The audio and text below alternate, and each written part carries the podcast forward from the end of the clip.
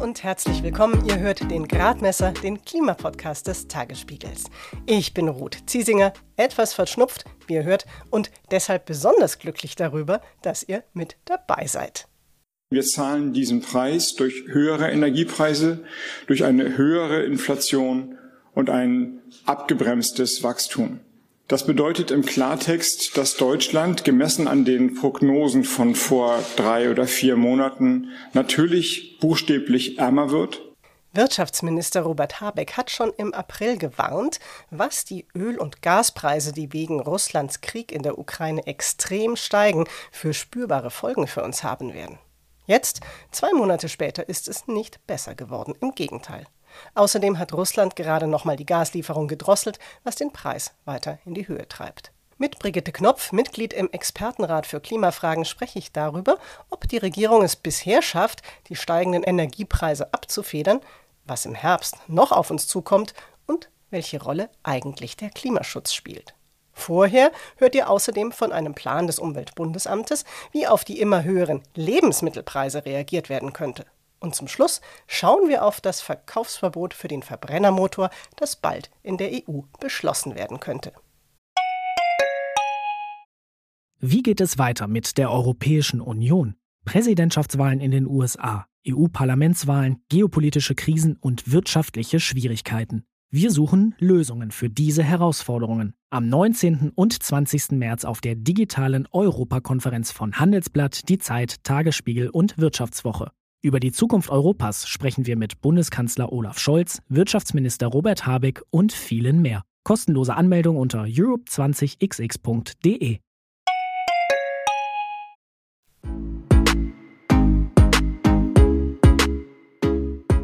Seit Russland im Februar die Ukraine angegriffen hat, gehen die fossilen Energiepreise richtig durch die Decke. Und nicht nur die.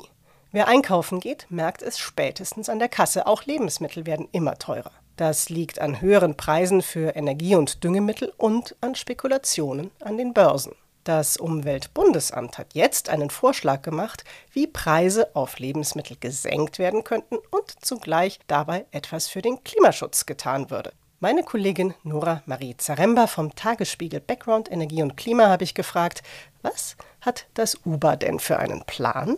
Genau, das Umweltbundesamt schlägt vor, pflanzliche Grundnahrungsmittel, also etwa Obst und Gemüse, von der Mehrwertsteuer zu befreien. Auf diese Grundnahrungsmittel zahlt man ja im Supermarkt in der Regel 7% Mehrwertsteuer, in Teilen sogar den erhöhten Satz von 19%, beispielsweise Süßkartoffeln.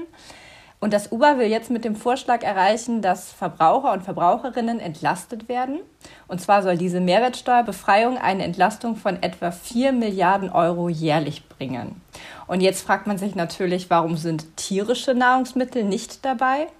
Wie du sagtest, das Uber möchte bei den Entlastungen ja eben auch einen Klimaeffekt erzielen und tierische Produkte haben in der Herstellung nun mal einen deutlich höheren CO2-Fußabdruck, zum Teil fast 30 mal so hoch wie pflanzliche Nahrungsmittel. Und die 4 Milliarden Euro, um die jetzt Privathaushalte entlastet werden, die fehlen dann natürlich in der Staatskasse. Und deswegen schlägt das Uber perspektivisch vor, Fleischprodukte teurer zu machen. Und zwar soll der Mehrwertsteuersatz bei diesen Produkten auf 19 Prozent erhöht werden. Den vollen Mehrwertsteuersatz auf Fleisch und Wurst hält das Uber allerdings erst zu einem nicht näher definierten späteren Zeitpunkt für realistisch. Ganz aktuell befürchtet auch grünen Landwirtschaftsminister Cem Özdemir, dass die Lebensmittelpreise zum Herbst hin sogar noch weiter steigen. Er ist auch dafür, die Mehrwertsteuer für bestimmte Nahrungsmittel zu senken. Von Nora wollte ich wissen, siehst du dafür eine Mehrheit? Ja, da kommt es vor allen Dingen auf die FDP an, den Koalitionspartner FDP. Der hält nämlich gerade von dem Vorschlag nicht so viel. Bundesfinanzminister Christian Lindner, der verweist vor allem auf die schon geschnürten Entlastungspakete. Und der Fraktionsvorsitzende der FDP im Bundestag, Christian Dürr, der hatte kritisiert in einem Zeitungsinterview, dass die Mehrwertsteuersenkung eben keine Maßnahme sei, die gezielt Menschen mit geringem Einkommen entlaste. Da lässt sich allerdings sagen, das tut der Tankrabatt, der ja von der FDP kam, auch nicht. Und das Uber sagt, von dieser Mehrwertsteuerbefreiung profitieren eigentlich gerade Haushalte mit niedrigem Einkommen, denn die müssen ja einen größeren Teil ihres Einkommens aufbringen müssen für Nahrungsmittel. Also eventuell wird da noch verhandelt in der Koalition, aber momentan ist die FDP noch nicht dabei. Nora Marie Zaremba war das. Die FDP und die Steuern spielen jetzt auch im Gespräch mit Brigitte Knopf eine Rolle. Denn angesichts extrem steigender Energiepreise erinnert die Regierungsberaterin daran, dass bisherige und künftige Entlastungen auch finanziert werden müssen. Aber hört selbst.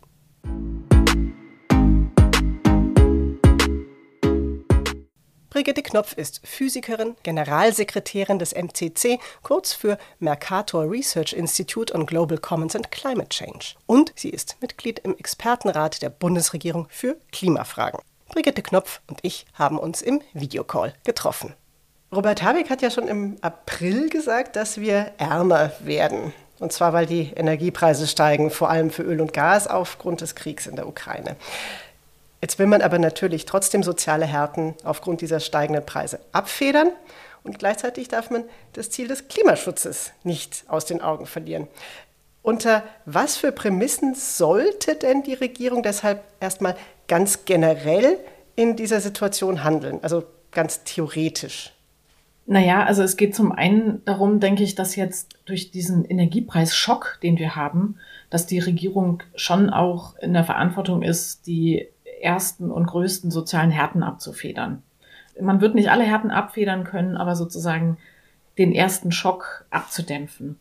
Dann muss man aber natürlich auch gucken, dass man umstellt. Ja, wir müssen Energieeffizienz viel, viel mehr in den Fokus nehmen.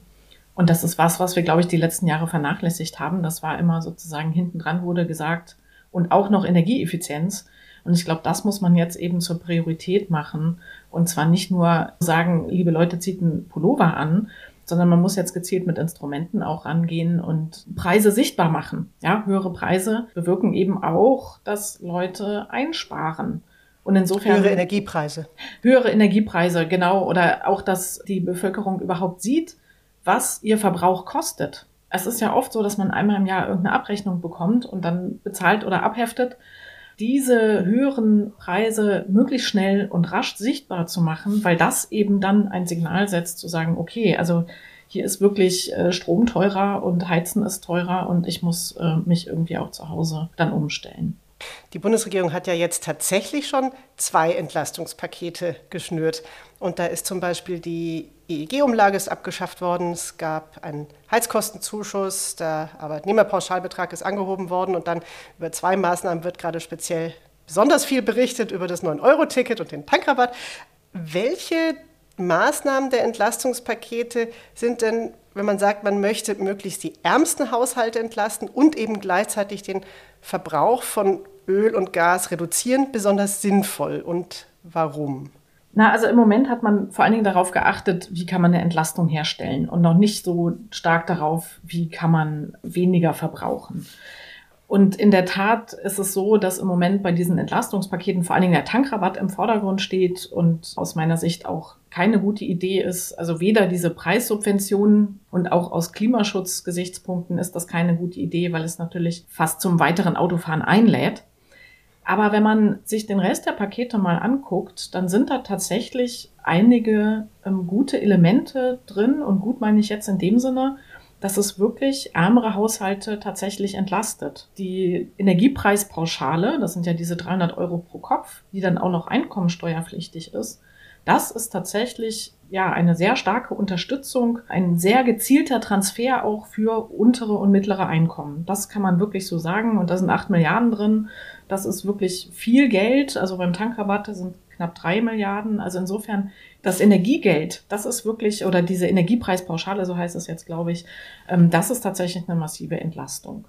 Ähnlich sieht es aus bei der EEG-Umlage, die jetzt gegenfinanziert wird. Auch das ist eine gute Maßnahme zur Entlastung sozusagen unterer und mittlerer Einkommen. Und zusätzlich gibt es weil eine Reihe von Entlastungen äh, beschlossen wurden, die über die Transferkanäle geschehen. Also wenn man sowieso Sozialhilfe bekommt oder Wohngeld oder Kinder in Armut, darüber findet auch eine Entlastung statt. Und das ist nun wirklich was, was tatsächlich den ganz ärmsten 20 Prozent zugutekommt. Und insofern zeigt unsere Analyse, die wir am MCC gemacht haben, dass es, also abgesehen von der öffentlichen Debatte um den Tankrabatt, tatsächlich so ist, dass diese Entlastungspakete in Summe sehr stark den ärmeren und mittleren Haushalten zugutekommen. Ich komme trotzdem nochmal auf den Tankrabatt zurück, weil gerade beim Verkehrssektor ist es ja so, dass da auch die CO2-Emissionen seit Jahren einfach nicht runtergehen und man hat trotzdem darauf gesetzt, den Energieverbrauch eher zu verbilligen. Gleichzeitig, Sie haben ja gesagt, viele Maßnahmen sind positiv, vor allem für ärmere und arme Haushalte, aber im Bereich Verkehr, da hat man eben gerade die hohen Einkommensbezieherinnen und Bezieher bevorteilt durch Erhöhung der Fernpendlerpauschale und durch den Tankrabatt. Warum ist das denn so und was könnte man im Bereich Mobilität denn vielleicht besser machen? Also in der Tat ist es so, dass der Tankrabatt eine Fehlanreizwirkung bietet. Also zum einen dämpft er ja das Preissignal ab, macht Benzin eigentlich billiger, als es wäre, selbst wenn nicht alles weitergegeben wird. Aber das Signal, was an die Bevölkerung ausgesendet wird, ist, Benzin ist so billig wie vorher, ihr könnt weiter Auto fahren. Und das ist natürlich eine ganz problematische Anreizwirkung für den Klimaschutz, wo es ja darum geht, dass man das Auto dann doch mal stehen lässt und auf klimafreundliche Verkehrsmittel ähm, umsteigt. Und es ist eben so, wir müssen schon gucken, wie wir jetzt mit den Ressourcen haushalten. Es ist knapp und der hohe Preis, der signalisiert ja, es ist knapp, es ist teuer, wir müssen weg davon. Und wenn wir jetzt sozusagen künstlich den Preis runtersetzen, dann ist das auch für die ganze Frage, wo sparen wir Energie ein, wie sparen wir Energie ein. Auch dafür ist es ein Fehlanreiz. Also insofern, glaube ich, ist der Tankrabatt der Punkt, ähm, ja, der fehlplatziert ist in dem Paket, sowohl was die Entlastung angeht, auch als auch den Klimaschutz. Weil bei der Entlastung führt das auch nicht dazu, dass äh, die unteren Haushalte entlastet werden. Die haben nämlich oft gar kein Auto. Ja, also das ist, das kommt ja auch dazu. Ähnlich bei der Fernpendlerpauschale. Es ist gar nicht so, dass die ärmsten Haushalte viel pendeln, sondern es ist so, dass vor allen Dingen reichere Haushalte sozusagen im Speckgürtel, zum Beispiel von Berlin, die pendeln und die unterstützt man dann mit einer Fernpendlerpauschale. Und das ist auch ein, ein Fehlanreiz in, in verkehrspolitischer Hinsicht. Insgesamt müssen wir halt gucken, Sie haben es anfangs gesagt, wir haben Einkommensverluste zu verzeichnen durch den Krieg, durch die gestiegenen Preise. Und wir müssen wirklich gucken, dass wir die Entlastung gezielt dort einsetzen, wo es knirscht bei den ärmeren Haushalten. Und wir können es uns letztlich nicht leisten, dann auch noch die reicheren Haushalte mit zu entlasten. Wir müssen haushalten und es geht ja auch darum, die Situation hört ja nicht morgen auf, das geht ja weiter und möglicherweise geht es ja auch noch schlechter weiter. Sie haben sich beim MCC verschiedene Szenarien angesehen.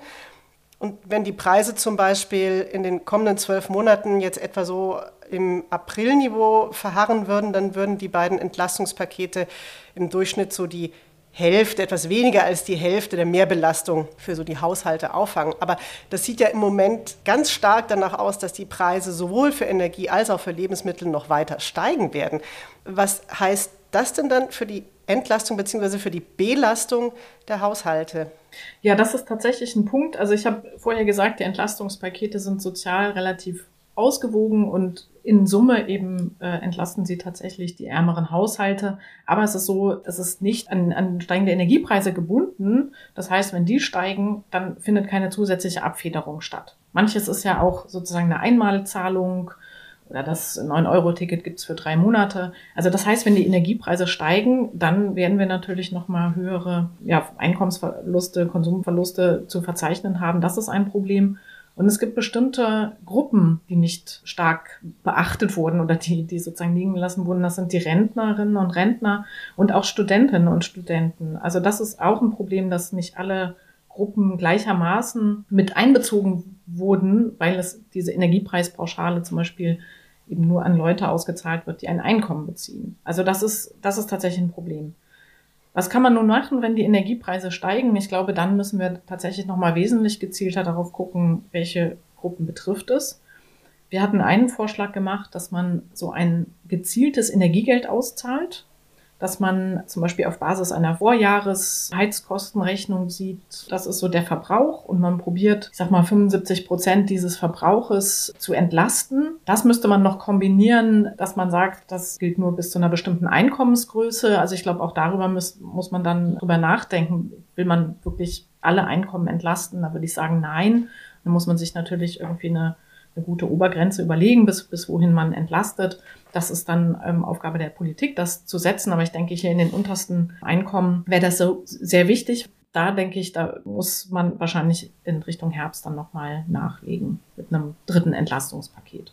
Da gehen ja die Meinungen in der Koalition ein bisschen auseinander. Also die SPD-Chefin Saskia Esken, die hat schon gesagt, ja, da muss man auf jeden Fall drüber nachdenken. Und die grüne Familienministerin Lisa Paus hat auch gesagt, auf jeden Fall für ärmere Familien mit Kindern muss etwas getan werden im Herbst. Der FDP-Finanzminister Christian Lindner hat gesagt, dass im aktuellen Haushalt kein Spielraum mehr ist und dass ab 2023 die Schuldengrenze wieder gilt und Steuererhöhung gibt es mit ihm nicht. Was sehen Sie denn da oder sehen Sie da Kompromissmöglichkeiten wie eben trotzdem auf eine sich weiter verschärfende Situation reagiert werden kann? Also ich glaube, da muss man schon, wie soll ich sagen, da muss man sich schon fragen, ob der Koalitionsvertrag, der im November in Vorkriegszeiten sozusagen geschrieben wurde, so weiter Bestand haben kann. Wir haben eine Zeitenwende und das haben wir einfach auf mehreren Ebenen und von daher muss man sich das nochmal genauer angucken, ob man wirklich sagen kann, wir verzichten völlig auf Steuererhöhungen, zum Beispiel für reiche Haushalte. Wie gesagt, die beiden Entlastungspakete, würde ich sagen, war gut. Die Politik hat signalisiert, wir lassen euch nicht im Stich. Aber jetzt müssen wir tatsächlich gucken Richtung Winter, ob man da nicht noch mal eine weitere Entlastung für ärmere Haushalte hinterher schieben muss. Und ich denke auch, dass wir ganz klar über Steuererhöhungen von, sei es Vermögensteuer, Erbschaftssteuer, sozusagen bei den reicheren Haushalten nachdenken müssen. Weil klar, irgendwoher muss das Geld kommen. Und ich glaube, diese Debatte brauchen wir. Und wie gesagt, da hat der Koalitionsvertrag für mich, also für mich als Wissenschaftlerin sowieso nicht, aber da denke ich auch, ähm, in der Politik findet gerade überall eine Zeitenwende statt. Und da sehe ich auch, dass auch in der Steuerpolitik eine Zeitenwende tatsächlich geboten ist. Was halten Sie denn für die größten Herausforderungen, die im Herbst auf uns zukommen, die jetzt noch gar nicht ausreichend diskutiert werden? Also ich glaube, die Schwierigkeit besteht darin, tatsächlich das Energiesparen hinzubekommen, ohne soziale Härten und dann gibt es die Kostenvoranschläge sozusagen von den Energieunternehmen. Aber ich bin mir noch nicht so sicher, ob das wirklich schon so angekommen ist. Und wenn die Leute das dann wirklich bezahlen müssen und das wirklich sehen, das ähm, glaube ich schon, dass es das ein Problem werden kann. Abgesehen davon, wenn das Gas tatsächlich noch knapper wird, dann wird das natürlich noch weiter steigen. Haushalte mit Gasheizung sind dann besonders betroffen. Sie haben vorhin den Koalitionsvertrag angesprochen. Im Koalitionsvertrag ist von einem Klimageld die Rede, das die Ampel entwickeln will. Und zwar auf den CO2-Preis pro Tonne emittiertes CO2 müssen ja hierzulande aktuell, glaube ich, 30 Euro gezahlt werden. Und eigentlich soll der Betrag auch weiter steigen, damit eben der Einsatz von Techniken unattraktiv wird, die mit besonders viel Kohlenstoffdioxid die Atmosphäre verdrecken. Über einen steigenden CO2-Preis spricht im Moment sowieso niemand, weil die Energiepreise an sich schon so hoch sind. Und jetzt hat aber SPD-Arbeitsminister Hubertus Heil trotzdem ein Klimageld in die Debatte geworfen. Und über diesen Einwurf des Ministers sind viele Leute nicht besonders glücklich und ich glaube, Sie auch nicht. Warum denn nicht? Ich bin tatsächlich über die Intervention von Hubertus Heil mit dem Klimageld nicht glücklich, weil hier zwei Debatten auf sehr, sehr unglückliche Weise vermischt werden. Man muss auseinanderhalten. Wir haben jetzt steigende Energiepreise, steigende fossile Energiepreise. Und wir müssen überlegen, wie wir das abfedern. Da denke ich, das kann man in Richtung Energiegeld machen und das auch gezielt für untere Einkommen reservieren. Man kann es am Verbrauch festmachen, dass sozusagen nicht gesagt wird, jeder Verbrauch wird subventioniert, sondern nur, wenn damit auch tatsächlich Einsparungen verbunden sind oder bis zu einem Grundkontingent. Das ist der eine Teil der Debatte. Der andere Teil der Debatte der dreht sich um die Frage des Klimaschutzes. Da haben wir den CO2-Preis von 30 Euro. Wir brauchen einen steigenden Preis. Im nächsten Jahr wird er auch automatisch wieder steigen. Das trägt im Moment kaum zu den hohen Energiepreisen bei. Wie gesagt, das sind vor allen Dingen die hohen fossilen Preise. Und jetzt geht es darum, diese Mehrkosten durch den CO2-Preis, die sozial abzufedern. Und da ist eben die Idee, dass man ein Klimageld einführt, so dass man die Einnahmen aus der CO2-Bepreisung pro Kopf zurückgibt. Das wäre sozial sehr gerecht, weil die unteren Einkommen einen wesentlich kleineren Fußabdruck haben in Bezug auf CO2. Die haben manchmal gar kein Auto, fahren weniger Auto, haben kleinere Wohnungen und würden aber pro Kopf sozusagen genauso viel bekommen. Das heißt, in Summe haben sie wirklich mehr davon, von diesem Klimageld. Und insofern finde ich es problematisch, wenn das vermischt wird. Sozusagen einerseits die steigenden fossilen Preise mit dem CO2-Preis. Das hat im Moment praktisch nichts miteinander zu tun. Und dann die Frage der Entlastung beim Energiegeld würde ich sagen, viel gezielter auf die ärmeren Haushalte gehen. Da finde ich, kann man auch eine Einkommensgrenze einführen, bis zu der so ein Energiegeld nur gezahlt wird. Während das Klimageld, das sollte aus meiner Sicht nicht mit der Idee eines sozialen Transfers verwechselt werden. Das Klimageld ist ein Ausgleich für Leute, die CO2 sparen und die weniger CO2 verbrauchen, die weniger das Klima schädigen. Das ist sozusagen der, der Klimabonus. Das ist die Klimadividende, die man dann bekommt. Das hat nichts mit einem Transfer zu tun. Also er hat quasi einen Begriff gekapert, ja. um eine ganz andere Politik dann damit zu verbrämen, sage ich jetzt mal.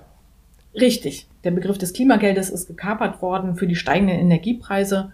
Dabei ist das Klimageld von der Idee her dafür reserviert, höhere steigende CO2-Preise abzufedern. Und das ist eine ganz andere Debatte, die wir da haben. Wir haben ja jetzt hier in Deutschland die höchste Inflation seit fast 50 Jahren. Und gleichzeitig braucht es dringend neue Investitionen, also für den Ausbau der erneuerbaren Energien, für den Umbau der Landwirtschaft, die Verkehrswende. Erwarten Sie denn eine neue Können wir uns Klimaschutz leisten Debatte? Also zum einen stelle ich schon fest, dass die meisten Politiker doch verbal beim Klimaschutz bleiben und sagen, ja, das ist richtig, dass wir Klimaschutz machen. Auch auf europäischer Ebene sieht man das. Es wird jetzt nicht grundsätzlich in Frage gestellt. Das finde ich ganz wichtig, einfach erstmal festzuhalten. Dann muss man wieder zwei Debatten unterscheiden, glaube ich. Das eine ist, können wir uns das leisten, geht in Richtung Preise steigen und können wir das sozial abfedern? Darüber haben wir jetzt viel gesprochen und ich glaube, man kann das sozial abfedern. Und die Debatte finde ich auch berechtigt. Wie kann man das gerade für untere Einkommen abfedern? Die andere Debatte ist mit den Investitionen. In was müssen wir investieren? Und jetzt investieren wir 100 Milliarden in die Bundeswehr. Können wir uns dann noch Klimaschutz leisten? Diese Debatte halte ich für fehlgeleitet. Das eine ist, dass der Staat Rahmenbedingungen liefern muss, sodass auch private Investitionen getätigt werden können. Das bedeutet, wir brauchen auch für die Wirtschaft diesen CO2-Preis. Es geht ja nicht nur um Verbraucherinnen und Verbraucher, sondern es geht darum, dass die Wirtschaft eben in klimafreundliche Technologien investiert. Das heißt, wir brauchen den CO2-Preis da auch als Signal, als wirtschaftliche Randbedingung. Das ist eine wichtige Sache für die Investitionen. Eine zweite Sache ist, dass wir ja auch noch mehrere Milliarden, 40, 50 Milliarden in in umweltschädliche Subventionen investieren. Und das ist natürlich ein fehlgeleiteter Anreiz. Ja, da hat man sozusagen einen negativen CO2-Preis.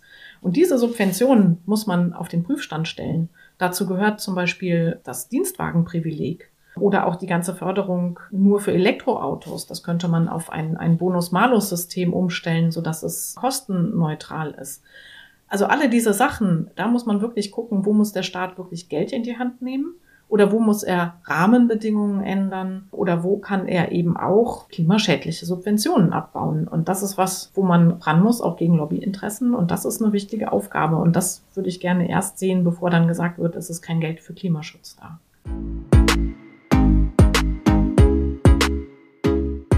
Die fossile Lobby, die Klimawissenschaftlerin Brigitte Knopf da angesprochen hat, die macht gerade auch aus anderen Gründen heftig Betrieb. Das EU-Parlament hat nämlich das Aus für den Verbrennermotor beschlossen. Sprich, ab 2035 dürften dann keine Autos mit Verbrennermotor mehr in der EU verkauft werden. Für die bereits vorhandenen Benziner- und Dieselautos gilt das Verbot nicht. Ende des Monats entscheidet der Europäische Rat darüber. Interessant dabei ist, die großen Autobauer stellen sich längst auf ein Aus des Verbrenners ein.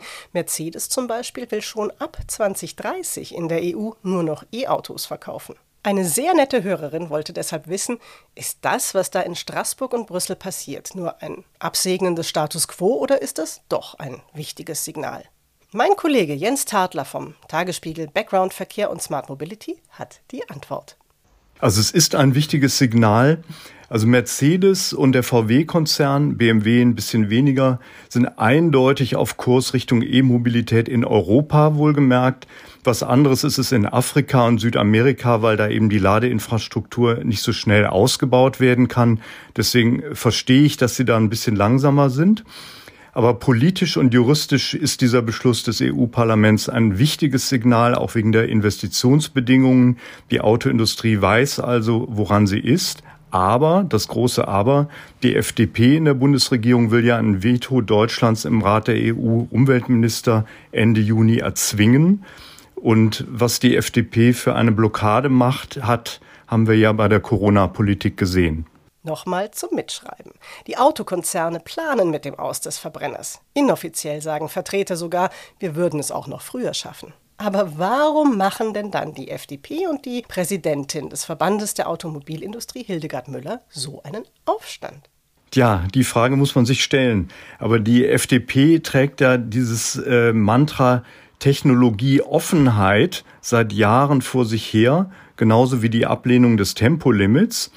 Und die Liberalen bekommen eben viel Druck von der Basis, gerade in Süddeutschland, und auch Druck von den kleinen Autozulieferern, die am Verbrenner hängen, weil sie einfach die Umstellung nicht so schnell hinkriegen.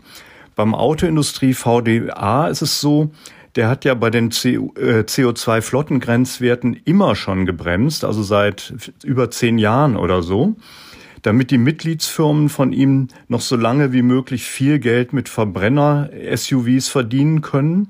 Dabei zeigt eine Studie, dass ähm, der schnelle Umstieg auf reine E-Autos besser für den Börsenwert wäre. Also insofern ist es umso unverständlicher. Und die VDA-Präsidentin Hildegard Müller, die verweist ja immer auf die Bestandsflotte der Pkw und die fehlende Ladeinfrastruktur im Jahr 2035. Da muss man aber sagen, wenn ich im Jahr 22 sage, 2035 kriegen wir nicht hin, das sind noch 13 Jahre, dann sollte man lieber mal anfangen, als immer zu sagen, das schaffen wir nicht. Und Frau Müller verweist ja auch auf diese Review, also diese Zwischenprüfung 2028. Und offenbar hat sie die Hoffnung, dass die Bremserei dazu führt, dass man 2028 nicht gut dasteht und dann die Ziele nochmal revidieren muss. Das wäre für den Klimaschutz aber fatal. Und andersrum gefragt, was bringt das Verbrennerverbot für den Klimaschutz und das rasche Senken der CO2-Emissionen? Also es ist absolut zwingend. Deswegen wäre auch zu hoffen, dass Deutschland und andere wichtige EU-Länder da auf Regierungsebene eben kein Veto einlegen.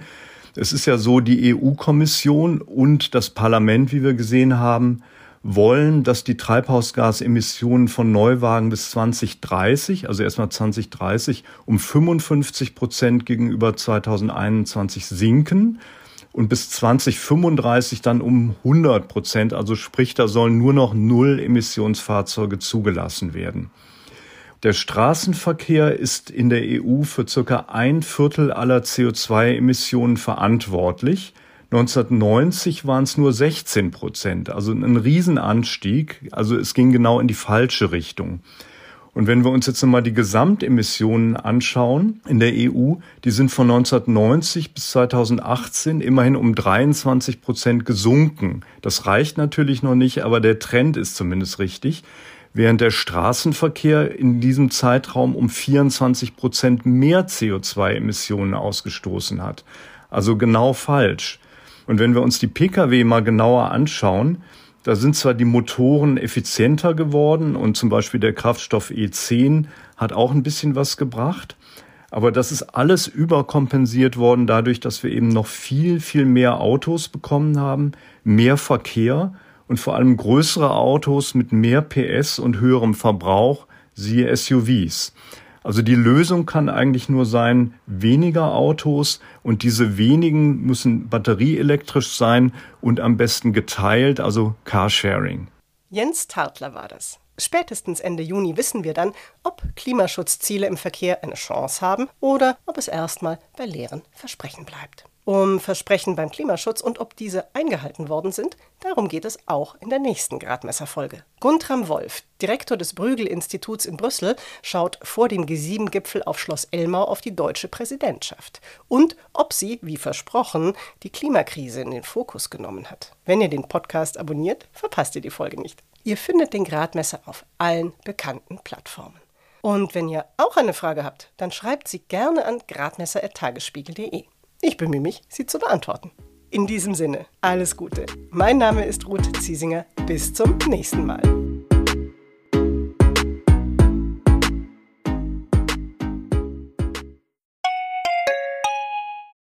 Wie geht es weiter mit der Europäischen Union? Präsidentschaftswahlen in den USA, EU-Parlamentswahlen, geopolitische Krisen und wirtschaftliche Schwierigkeiten.